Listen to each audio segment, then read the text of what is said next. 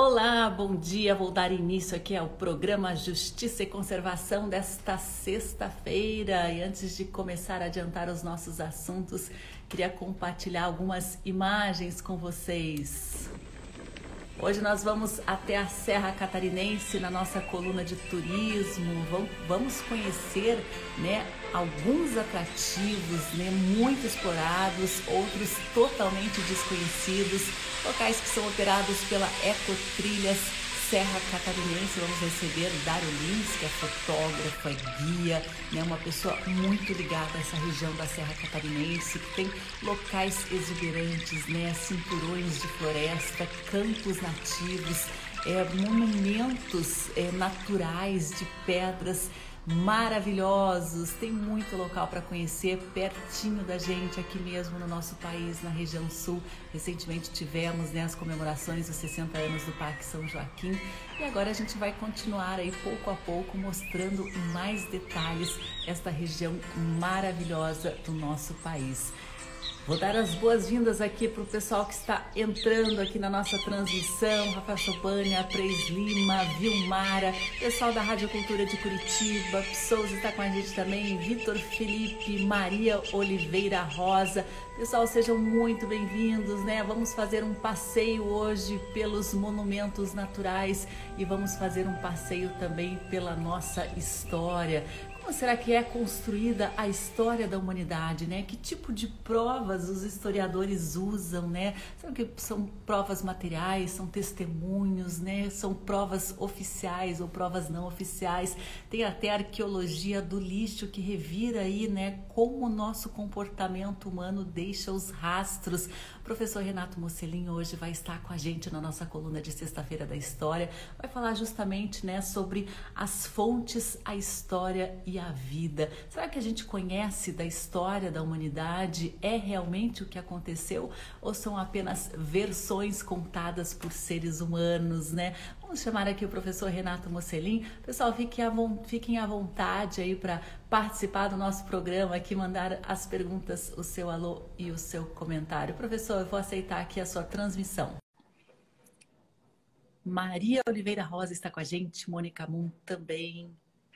Sofia Zagalo. Bom dia, professor, tudo bem? Bom dia, Sandra. Bom dia a todos os ouvintes.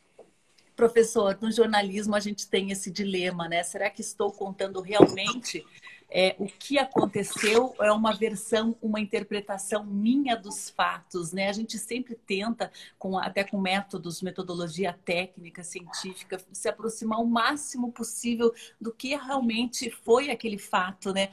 Mas será que é possível realmente, assim como na história, a gente contar a verdade absoluta?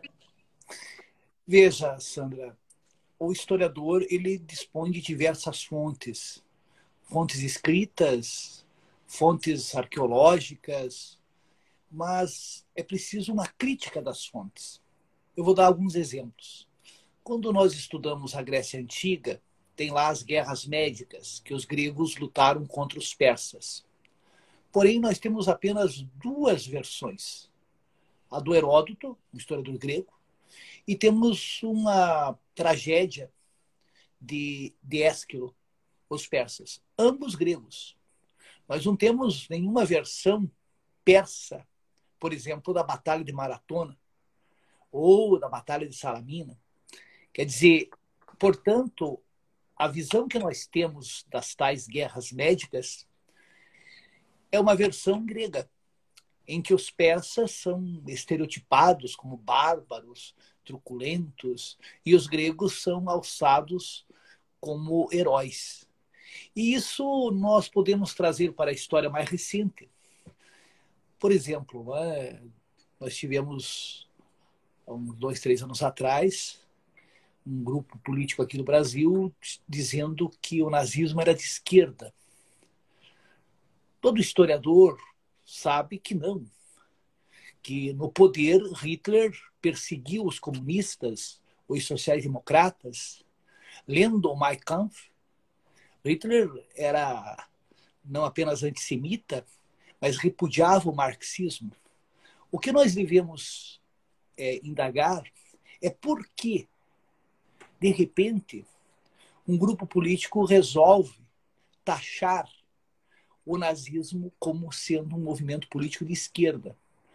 Obviamente, como o nazismo tem uma má fama em razão das atrocidades cometidas antes e durante a Segunda Guerra Mundial, o Holocausto e toda uma história de repressão e horrores, você associar o nazismo à esquerda é você é, deslegitimar o discurso da esquerda.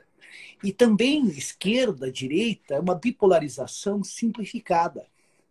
O que é direita? O que é esquerda?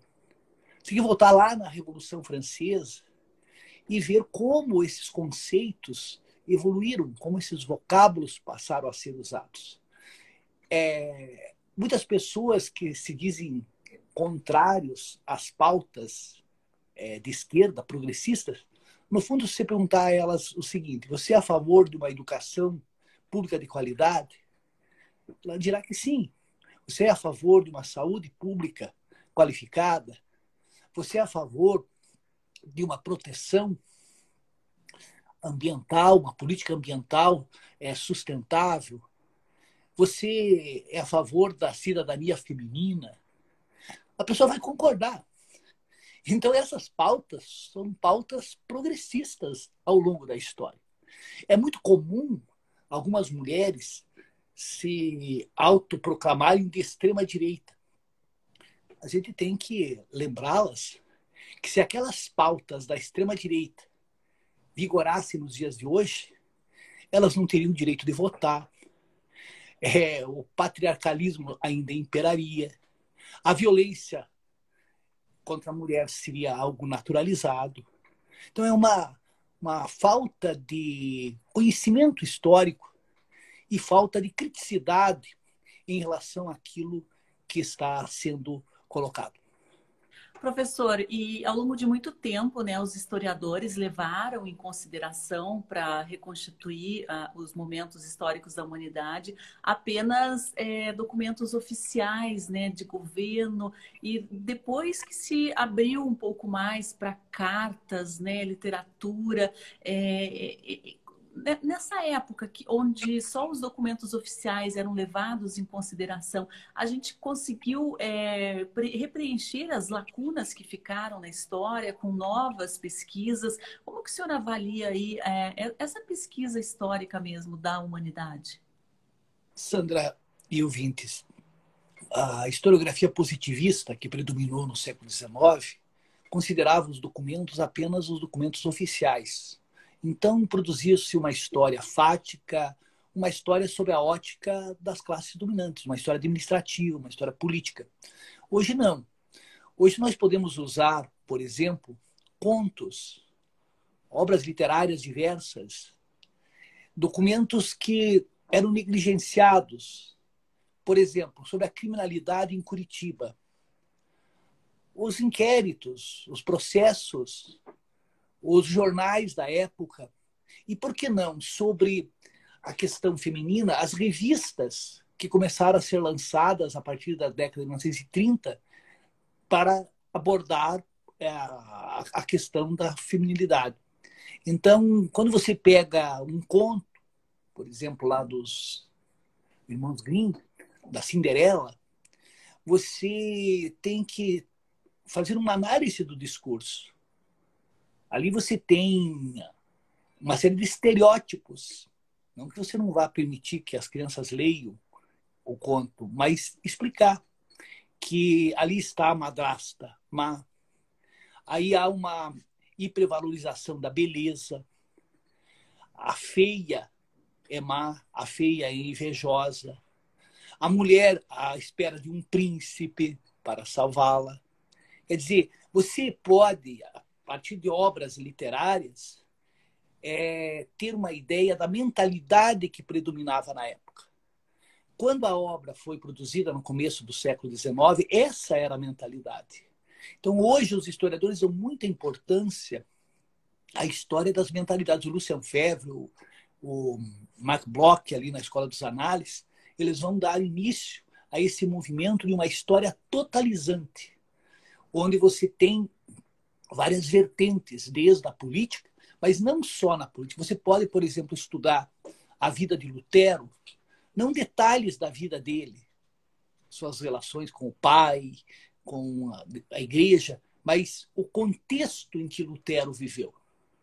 Lutero viveu em fins do século XV e nas primeiras e na metade, primeira metade do século XVI. Qual era a mentalidade que imperava na época? Isso também deve ser levado em consideração em relação aos próprios livros religiosos, ao Corão, Bíblia. Que contexto, por exemplo, o Paulo de Tarso escreveu a carta para Timóteo, em que ele coloca qual deve ser a posição da mulher. Obviamente, lá no século I da era cristã, aquilo era natural, normal. Não é mais hoje.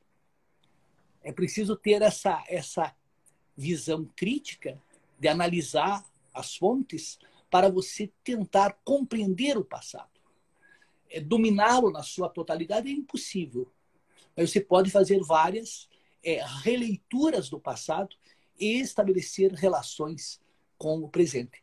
Aquilo que o Marco Bloch colocava bem, que a, a ignorância em relação ao passado faz com que tenhamos a incompreensão né, do, do, do presente. Você veja, por exemplo, a Alemanha foi derrotada na Primeira Guerra. Qual vai ser o discurso de Hitler? Que a Alemanha não foi derrotada, que a Alemanha foi apunhalada pelas costas, pelos judeus e pelos comunistas. Não foi verdade. Mas o Goebbels, que foi ministro da propaganda do regime nazista, dizia que uma mentira repetida mil vezes torna-se uma verdade. Agora, é, Sandra, é, há uma série de inverdades sendo propagadas através das redes sociais. Mas isso é repetido a exaustão e pessoas sem uma criticidade, sem um conhecimento histórico, acabam endossando certos discursos radicalizantes, bipolarizantes, onde você acaba deslegitimando o discurso do outro. E isso é nocivo à democracia. Isso pode levar a um regime totalizante, totalitário.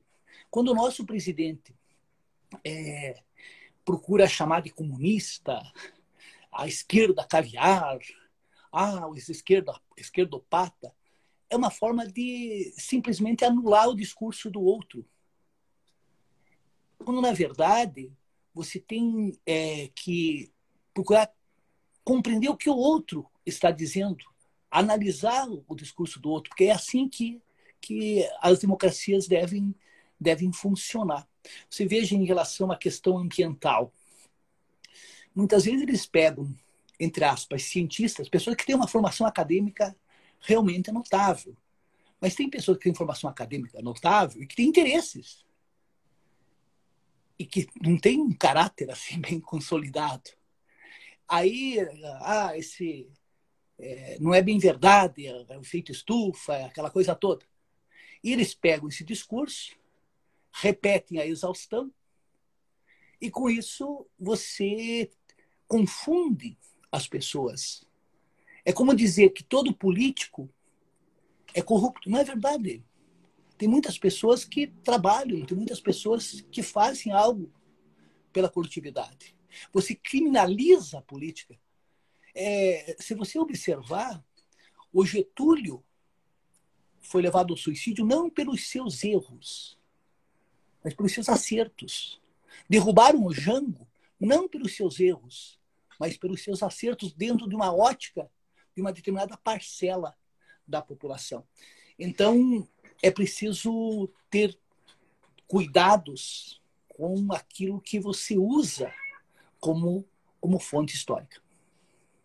É, os historiadores sempre se basearam muito né, em vestígios materiais, vestígios imateriais. depois houve o tempo aí do, dos filmes, das músicas, das publicações, dos jornais. Agora estamos em um tempo em uma comunicação massiva pelas redes sociais. Isso vai facilitar o trabalho do historiador daqui para frente ou vai dificultar pelo volume e o caos aí de informação a todo segundo, professor? Qual é a sua avaliação a respeito disso? Você tocou uma questão muito importante, Sandra. Nós temos uma quantidade imensa de informações. Porém, informação não é necessariamente conhecimento. É preciso uma análise seletiva, criteriosa das fontes.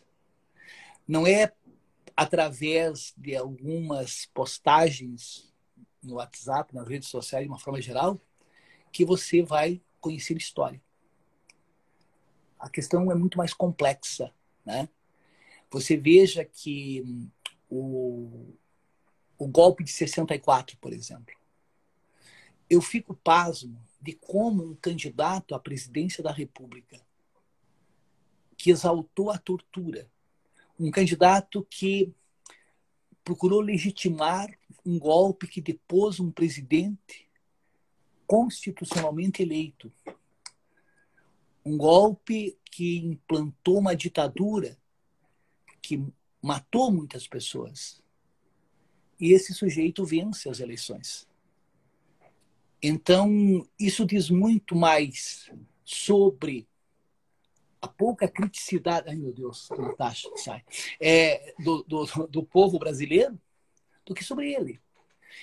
Às vezes, Sandra, é preciso destacar que o atual presidente ele representa uma parcela do povo tem muitas pessoas que são homofóbicas mesmo, misóginas, que não estão nem aí com a questão ambiental.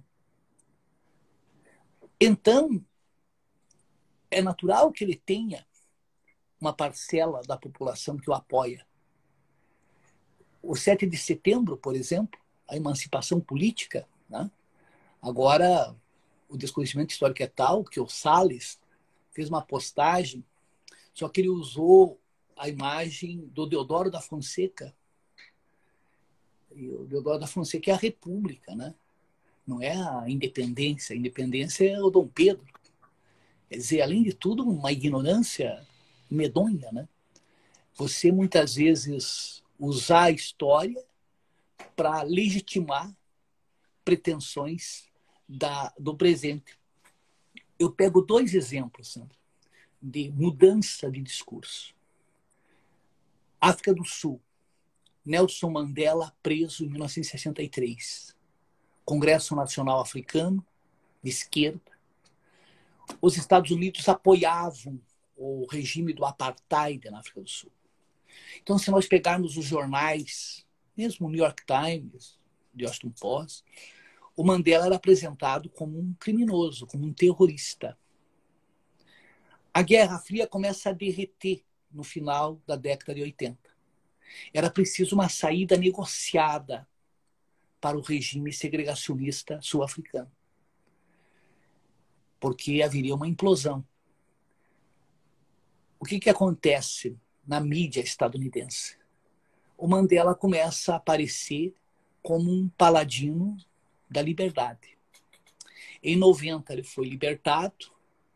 Ele e o de Klerk recebem o Prêmio Nobel da Paz.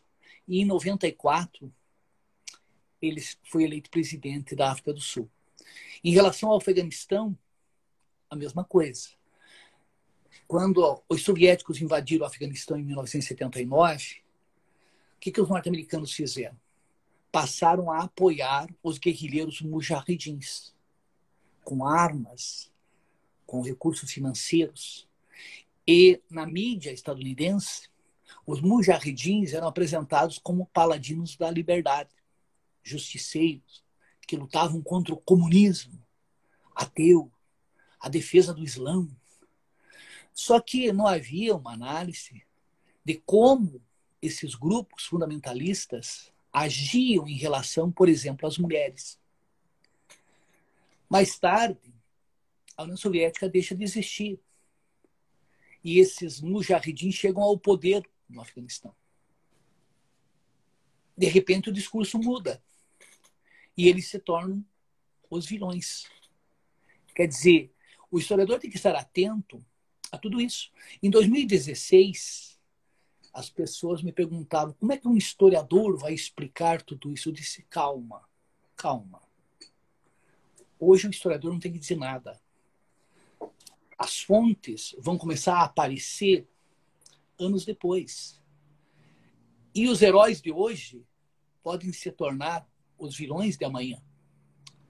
E, entre aspas, os criminosos de hoje podem se tornar os injustiçados de amanhã.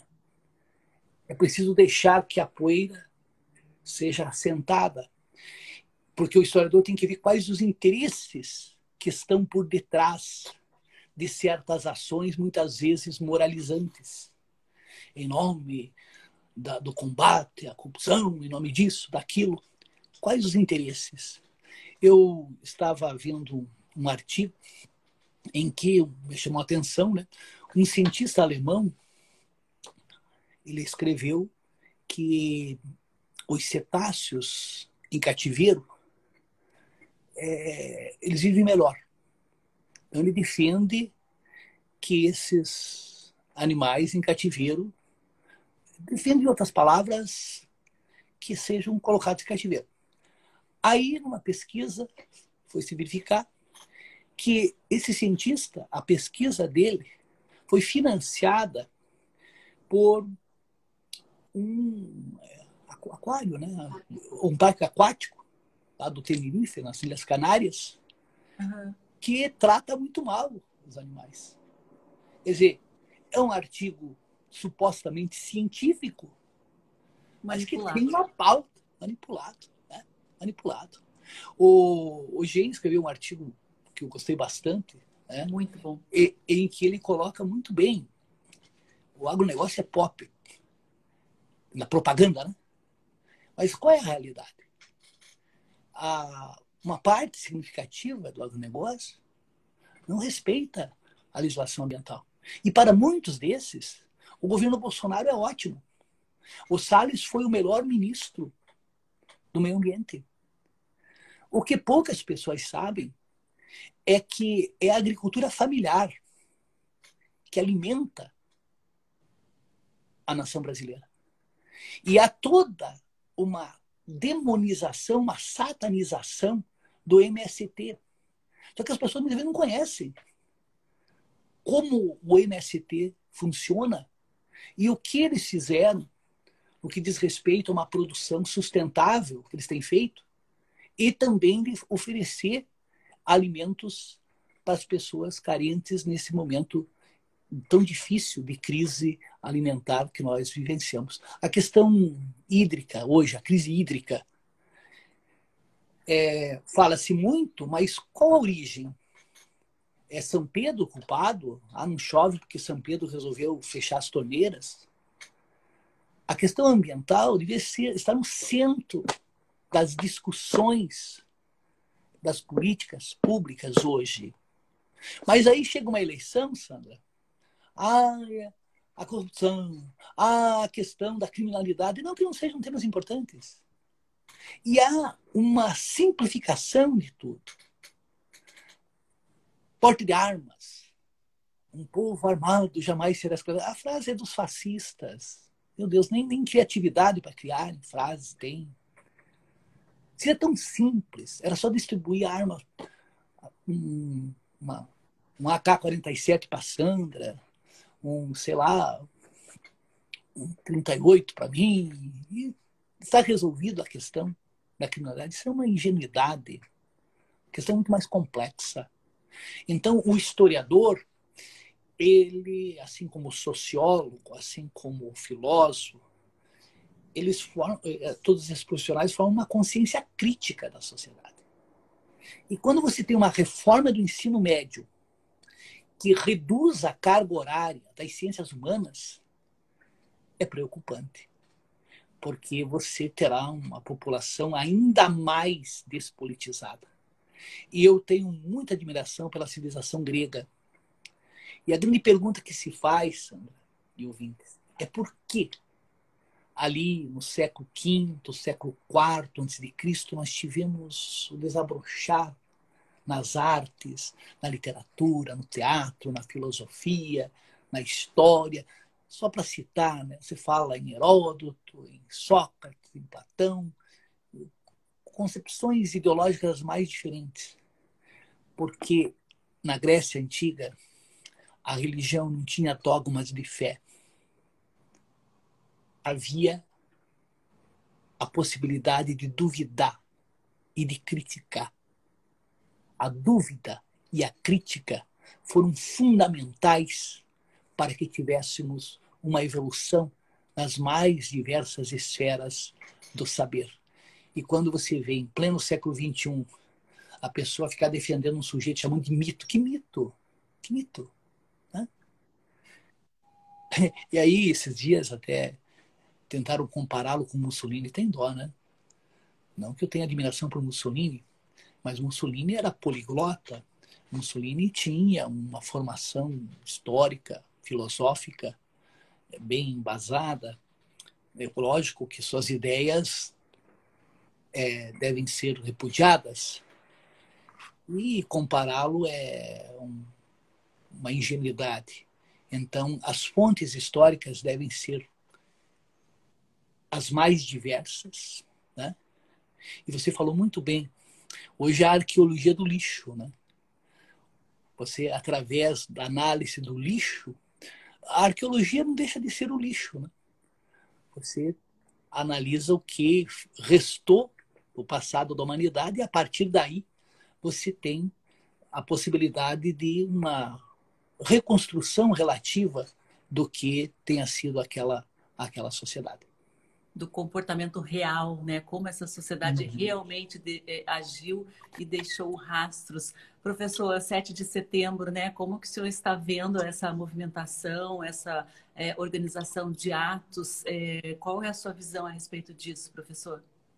É, eu tenho a impressão, tomara que eu esteja certo, que o presidente está bastante debilitado e ele precisa manter os seus apoiadores arregimentados. Não acredito que existam condições objetivas e subjetivas para um autogolpe, porque é um equívoco as pessoas chamarem de golpe. Golpe seria contra ele, porque ele está na presidência. Golpe foi dado contra o presidente João Goulart. Aquilo foi golpe.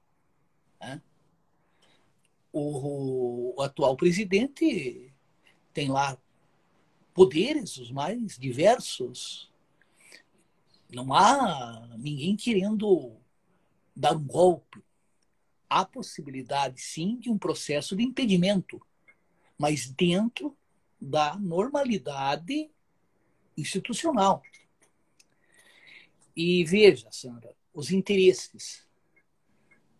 A presidente Dilma talvez até por ter sido por ser mulher, ela não fez 1% do que esse presidente fez.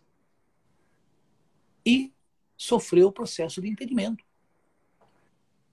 É que para uma parcela da população, o governo Bolsonaro é ótimo. Ao desmonte do Estado. Você tem a precarização na legislação trabalhista. Houve um desmonte total na área ambiental. Há uma base social que o apoia. Tanto que muitos setores do empresariado têm por ele uma verdadeira adoração. Né? Mas não é por acaso. A questão é por quê. Ah, porque ele não é corrupto. Será? Não. É? Então, essa criticidade que o historiador, que o sociólogo, que o filósofo tem na análise do passado, do presente, ela é fundamental para a construção de uma sociedade efetivamente democrática e pluralista. Democrática e, dentro da democracia, é claro, a pluralidade, não essa visão é bipolar, né? Ah, esquerda, direita, é, que é nociva ao desenvolvimento do país. É, vamos ver o que vai, vai dar nessa movimentação toda aí no feriado de 7 de setembro. Professor Renato Mocelin, muito obrigada. Um ótimo descanso aí, um bom feriado. Aproveite bastante, descanse, né? E tomara que tenhamos um feriado de paz, né? Com a democracia é, sobrevivendo, prevalecendo aí sobre outras intenções. Muito obrigada, professor. Obrigado vocês e tenham todos também uma ótima semana. Até mais.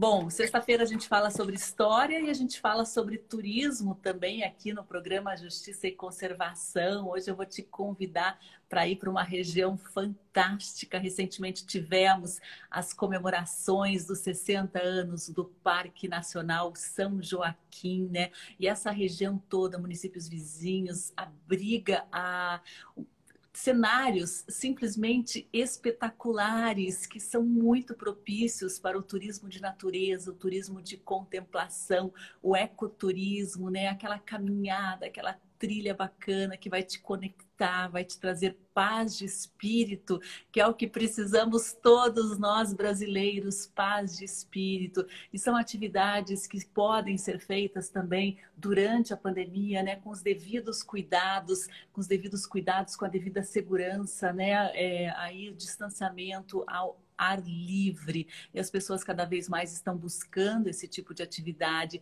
E hoje a gente vai te convidar para fazer esse passeio aí. Olha só cada imagem, cada cenário incrível. Eu retirei esses vídeos das redes sociais da Ecotrilhas Serra Catarinense, imagens na maior parte produzidas aí por Dário Lins, ele que é fotógrafo, é autor de livros a respeito de observação de aves, né? Ele também é guia de turismo e ele é administrador da Ecotrilhas Serra Catarinense, uma agência que opera nesta região. Eu vou chamar o Dário para conversar aqui com a gente hoje, falar um pouquinho sobre os atrativos, falar um pouquinho sobre as opções de ecoturismo, de turismo de natureza. Aguardar que o, o Dário conectar com a gente, ele já está a postos. Bom dia, Dário, tudo bem? Bom dia, tudo bem, Sandra? Tudo ótimo, né? Eu queria, na verdade, estar ali, não vendo essas imagens, mas estar vendo presencialmente, né? Não pela internet. É um privilégio você trabalhar nesse escritório aí, não, Dário? É, com certeza, essa atividade ao ar livre, né, esse contato com a natureza, é bem diferente de uma vida presa dentro é, de quatro paredes, né, em que a maioria das pessoas vivem o seu dia a dia. E a nossa proposta é justamente essa: é trazer as pessoas é, para esse ambiente. Né? Na verdade, o ecoturismo ele faz com que a pessoa se reconecte a, a, um, a um, estilo de vida né, que foi deixado é, de lado ao longo dos anos. E o ecoturismo, nesses últimos anos, ele tem crescido e a gente tem percebido que as pessoas cansaram do, dos shoppings, né, cansaram da, da, vida nas cidades grandes e estão procurando né, se reconectar com a natureza, aproveitando esses ambientes incríveis que a gente tem aqui na Serra Catarinense. É, eu acho que o que, que te aproximou aí desse tipo de atividade? Foram as aves? O que, que te chamou para atuar justamente em meio à natureza, Dário? Então, é, o nosso trabalho com a natureza, ele começa há, há 20 anos atrás. Né? Eu tenho um trabalho inicial com a observação de aves, que é o mesmo ramo aí que o Rafael né, pratica aí, é ornitólogo e observador de aves. Então, ano passado, é, nós iniciamos todo um trabalho de observação de aves é, focado no registro das espécies das aves que nós temos aqui na Serra Catarinense. Esse trabalho, eu desenvolvi ele durante muitos anos, né, até que publicamos um livro é, que é Olhar as Aves do Céu, registro fotográfico da avifauna da Serra Catarinense, lançado em 2011, esse livro. Durante oito anos, praticamente, nós, é, eu pra, dediquei né, é, todo esse tempo à fotografia, à observação de aves, e nós, então, desenvolvemos um trabalho é, focado é, nesse nicho de turismo, que é a observação de aves. Então, durante muito tempo, nós guiávamos, levávamos as pessoas para fotografar, expedições fotográficas de observação de aves. Com o passar do tempo, é, o comportamento aqui no Brasil começou a mudar e as pessoas começaram a procurar é, o trekking, né, as caminhadas de pequeno ou longo percurso, como uma opção também é, de lazer e uma opção de contato com a natureza. E a partir do ano de 2014, nós vimos que houve então uma. É, começou a crescer muito esse mercado, e nós então ampliamos o leque né, de atividades, deixamos de fazer apenas né, a parte de observação de aves e passamos a introduzir, então, como opção de ecoturismo, e hoje é o nosso carro forte, que é o trekking, né, que são as trilhas é, na natureza. E qual é a diferença?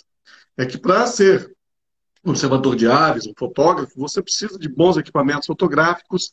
É, nem todo mundo está disposto a gastar um bom dinheiro com equipamento fotográfico e também não tem conhecimento de fotografia. Ah, em relação à caminhada, eu sempre falo que a caminhada é mais democrática. Né? Você precisa ter só duas pernas, ter vontade de caminhar. Então é muito simples né? você começar uma atividade de trekking. E isso então atraiu hoje uma massa muito grande de pessoas e a gente tem então um, um volume muito grande né, de atendimentos diários e finais de semana, feriadões. O feriadão está chegando agora, a gente tem um, um, um, quatro dias de atividade, né, do dia 4 ao dia 7, né, com atividades de trekking e trilhas né, em todos os, os locais aqui na Serra Catarinense esse feriado, então vai ser aí muita, muito passo um atrás do outro. E o Dário Lins leva vocês aí, né? a Sônia está comentando muito lindo o seu trabalho, parabéns. E as paisagens, uau! Incluindo aí cinturões verdes de florestas com araucária, campos nativos, os campos Santa Bárbara. Tem também formações rochosas espetaculares nesse caminho, né? É um cenário mágico. Tem aí o Cânion do Funil, o Laranjeiras, Campo dos Padres, tem é, o Soldado Sebolt. Tem muita opção de passeio. Eu estava dando uma fuçada ali no site de vocês. É, dentro de, dos produtos né, que vocês oferecem, tem aí campo, tem floresta, tem arenito, tem de tudo um pouco aí. A, a, região é bem variada, né? O pessoal não vai se cansar nunca, acho que nunca vai ver a mesma paisagem. Então, é, eu mesmo não canso, sabe? A gente já está há muitos anos fazendo atividades aqui na Serra Catarinense é, e ela é muito extensa. Né? Nós atuamos é, em Bom Retiro, que é onde está a nossa base, estamos do lado de Urubici, é, aí temos aqui Alfredo Wagner e também Bom Jardim da Serra. Então, nós temos aqui, num, estamos num raio aí de 150 quilômetros, onde nós temos é, mais de 20 opções né, para trilhas. Né? Esses locais já são locais que estão é, definidos, mas como a região é muito extensa, tem muito ainda a se descobrir, tem muitos locais ainda para se, é, é, é, se explorar de forma sustentável, né, que o ecoturismo é uma, é uma indústria verde que não polui, que é uma proposta que com certeza é, vem de encontro né, com, essa, com esse momento tão crítico aqui que o Brasil vive. A gente ouviu agora o professor ali falando dessas questões e comungamos com ele desses, desses pontos de vista, né? E nós temos visto né, várias agressões ao meio, meio ambiente, é, situações que no passado já haviam sido abandonadas voltaram a acontecer. Mas aqui o ecoturismo ainda resiste. Nós temos o Parque Nacional de São Joaquim, que é uma grande extensão de terras, que está ali preservado né, como uma unidade de conservação. E ali temos diversos é, roteiros né, que são hoje feitos dentro do Parque Nacional. Porém, ainda existe muito ainda a, a se explorar né, dentro dessa unidade de conservação, dado o seu tamanho. Temos a região ali que o Rafael comentou, o Campo dos Padres, é lindíssimo. Campo dos Padres é aqui onde está o ponto mais alto de Santa Catarina.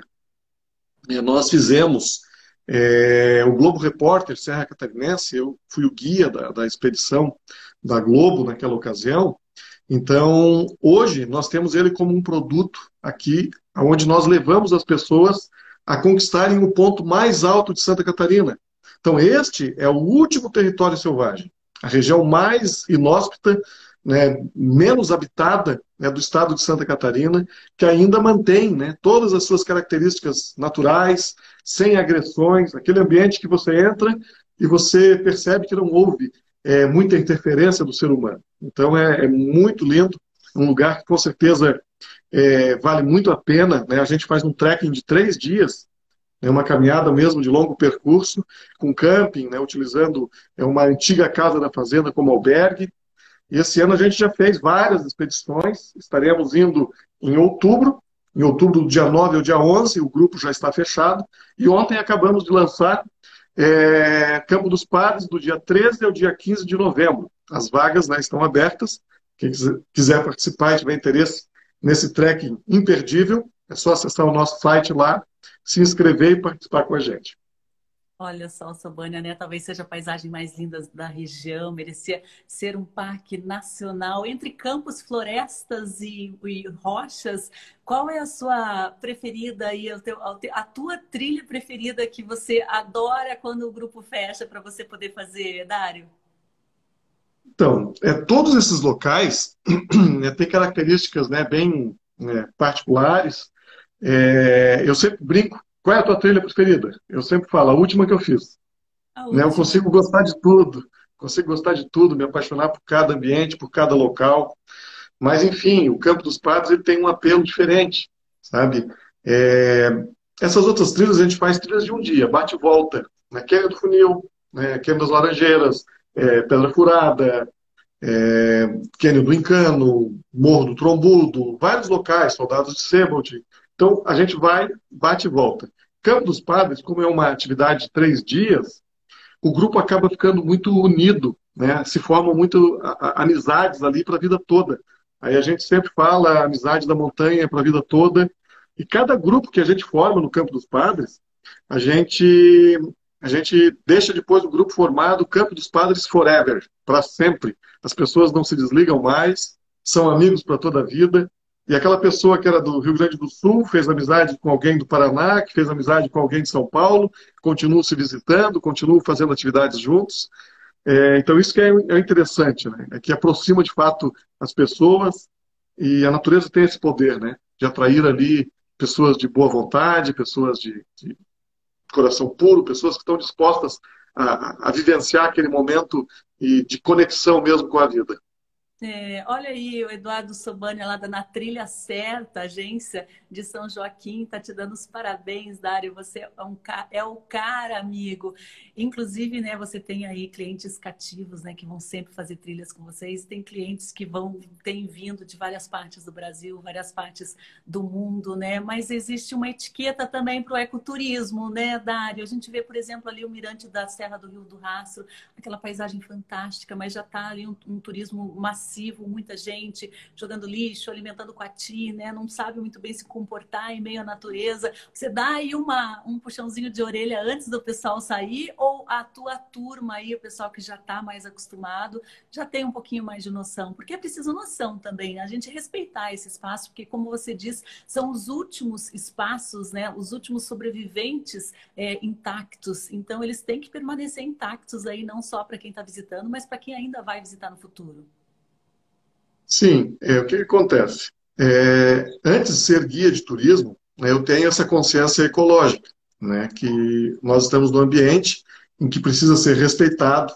Né, algumas situações ali são bem sensíveis, né, alguns aspectos ali de ecossistemas, de animais, de, de plantas, e nós, né, quando estamos realizando atividades com agência, com um guiamento orientado, as pessoas, então, têm um comportamento totalmente diferente. Elas são orientadas a não jogar lixo, nem sequer uma, uma casca de fruta. Né? Mas, quando existe esse turismo muito em massa, onde as pessoas é, vão sem uma orientação, então começam esses abusos, né? essas questões de agressão à natureza, de lixo sendo descartado no local inadequado, enfim. É, mas o, o, caminhante, o praticante de trekking, de forma geral, né, aquele que já está acostumado com a atividade, ele tem muito respeito pela natureza. Né? É um público que, é, ao invés de jogar lixo, ele junta. Né? A gente tem experiência de pessoas que é, trazem o lixo de outros da mochila, né? vão encontrando alguma coisa pelo caminho e, e trazem. Né? Mas, de, em linhas gerais, assim, as nossas trilhas, os locais que são feitos, as trilhas aqui na Serra Catarinense são muito limpas. Né? Não, não existe lixo pelo caminho, esse comprometimento das pessoas está sendo bem, bem interessante com relação à, à preservação do meio ambiente. O problema são justamente esses locais de grande fluxo, assim, de, de é, aglomeração de pessoas. Né? Então você tem ali todo tipo de, de público, né? não, é, não, não é o eco-caminhante. Né? O eco-caminhante, de fato, são pessoas que têm esse comportamento diferente de preservação ao meio ambiente. Eu dou um abraço, então, ao Eduardo também aí, que é um amigo na, na, de São Joaquim, né? Que a gente já tem há longos anos, iniciamos as atividades com observação de aves. Ele é um parceiro antigo aí da gente. Ai, muito legal. A pessoas comenta aqui, conexão humana e com a natureza. Isso é trekking. A Policosta está lamentando aí, está triste pela concessão caríssima de aparados e Serra Geral. Robert está dizendo que estaremos no Campo dos Padres nos dias 9 e 11 de outubro. Abraço, Dário. Roger, depois marque aí arroba Justiça Eco para a gente ver as suas fotos. Inclusive, expedições fotográficas são um dos produtos, é um dos produtos que vocês oferecem, né? Sim, é, como a gente tem esse trabalho de fotografia ao longo dos anos, então a gente também faz né, atividades é, para produção de material né, fotográfico e, e de vídeo. É, em algumas ocasiões, né, nós já guiamos, é, seja para produção de algum programa televisivo ou produção de, de alguma é, de algum produto, né, de alguma empresa. Então, nós fazemos toda uma logística, todo um trabalho de expedição fotográfica é, nesses locais, né, sendo para produção de fotografia profissional, né, para uso em, revistas, em livros, é, na TV, na internet. Então, nós temos um trabalho já também de muitos anos né, nesse sentido. Muito legal. Queria agradecer ao J. James aí, comprou um selinho aqui do nosso programa. Obrigada, James. Seja sempre muito bem-vindo.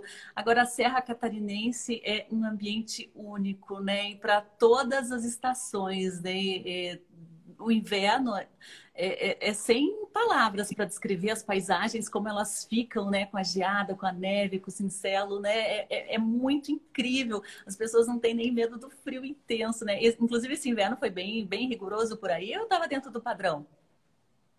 Não, o inverno foi bem, bem rigoroso, né? Tivemos né, bastante frio mesmo aqui, né? Eu particularmente adoro o frio e passei a, a, gostar de todas as estações. Né? Quando você se apaixona pela vida, pela natureza, você gosta de tudo. Né? Cada momento, cada estação, cada é, momento, ele é único. É, você pode explorar né, atividades de ecoturismo em momentos diferentes. Né? Nós já tivemos aqui aquele momento que nós falávamos do. Agora nós estamos no, na baixa temporada, estamos saindo do inverno. Não existe mais isso aqui na Serra Catarinense. Não existe mais baixa temporada. Quando nós chegamos no verão, nós realizamos inúmeras atividades né, de aquatrekking, né, que aí são é, envolvendo rios, cachoeiras, é, fendas de, de canyons. Então a gente continua com atividades, mesmo inverno, verão, não para, sabe? Durante o inverno, a gente pratica mais atividades de montanhismo mesmo, né? No inverno, outono e primavera, a gente consegue fazer bastante coisas ainda em montanha, de travessias, esse trekking de longo percurso. E quando chega no momento do verão, né, pelo calor né, ser, ser bastante alto aqui também, né, nós temos dias bem quentes, nós é, realizamos mais atividades de aquatrekking, né, que tem bastante procura. Nós temos aqui é, muitas cachoeiras. Né? Tem, tem, que pensar que as águas de Santa Catarina nascem aqui.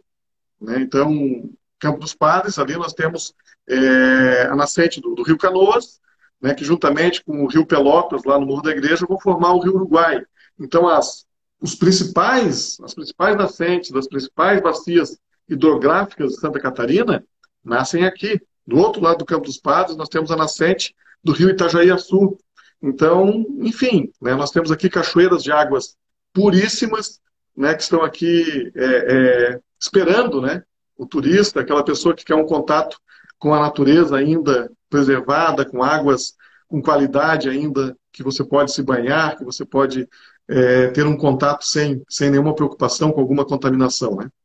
Ai, muito legal. Olha só, a Eliane comenta que tudo tem beleza, é o olhar. A Fernanda Polidoro diz que quer fazer o Campo dos Padres em novembro. E o Eduardo lembra aí que você tem uma trilha muito top, que é a trilha do Encanto, para Campo dos Padres o ano inteiro, né? Porque região de Campos tem a sua beleza, as suas florações diferenciadas a cada estação, né? Mas tem alguma época aí, novembro, a Fernanda Polidoro vai? Tem alguma época para fazer Campo dos Padres? Tem alguma época específica para a trilha do Encanto? Encano, é isso?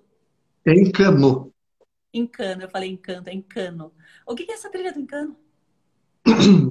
Nas imagens ali você mostrou é, uma fenda, né? é, um, é um canyon né, que é, você caminha né, cerca de 3 quilômetros dentro de uma fenda né, com paredões de rochas em ambos os lados né, e com algumas cachoeiras que caem dentro desse canyon.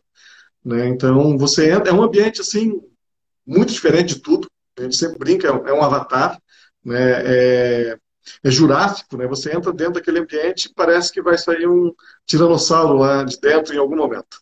Né? Então é muito bonito, é um local diferente de tudo.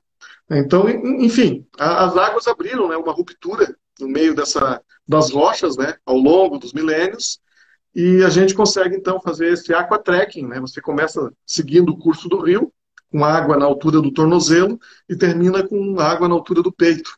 Né? Então, passando por cachoeiras, é, contemplando os paredões de rocha, então algo assim muito interessante. E no meio né, dessa, dessa fenda tem uma rocha ali que a gente chama de martelo do Thor, né, que parece que é o martelo do Thor que caiu ali, e, então é um local único mesmo aqui que a gente é, tem muita procura no verão, fica aqui em Bom Retiro, né, na Serra Catarinense, é, mais indo em direção à região do Alto Vale, nós temos aqui um pouco de serra e um pouco de alto vale, ficamos num divisor de águas, né?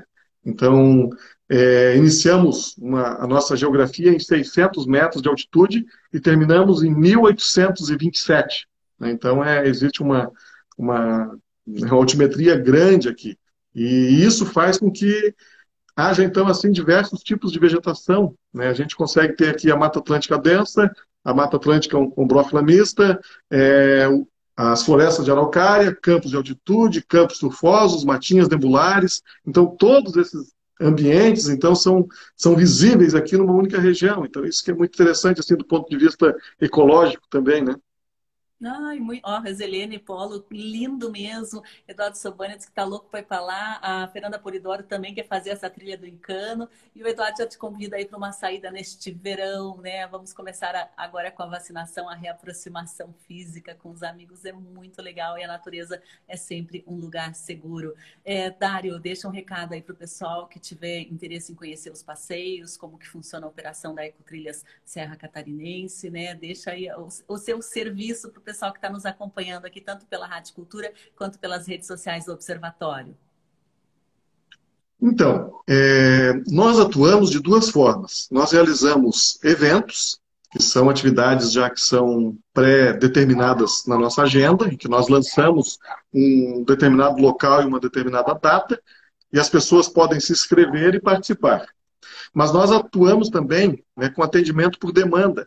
Ou seja, né, qualquer pessoa, um casal, um grupo familiar, um grupo de amigos que queira fazer uma atividade mais exclusiva, né, nesse momento que nós tivemos aí da pandemia, nós atuamos e fizemos muito isso, né, justamente para haver uma, um distanciamento entre as pessoas. Né?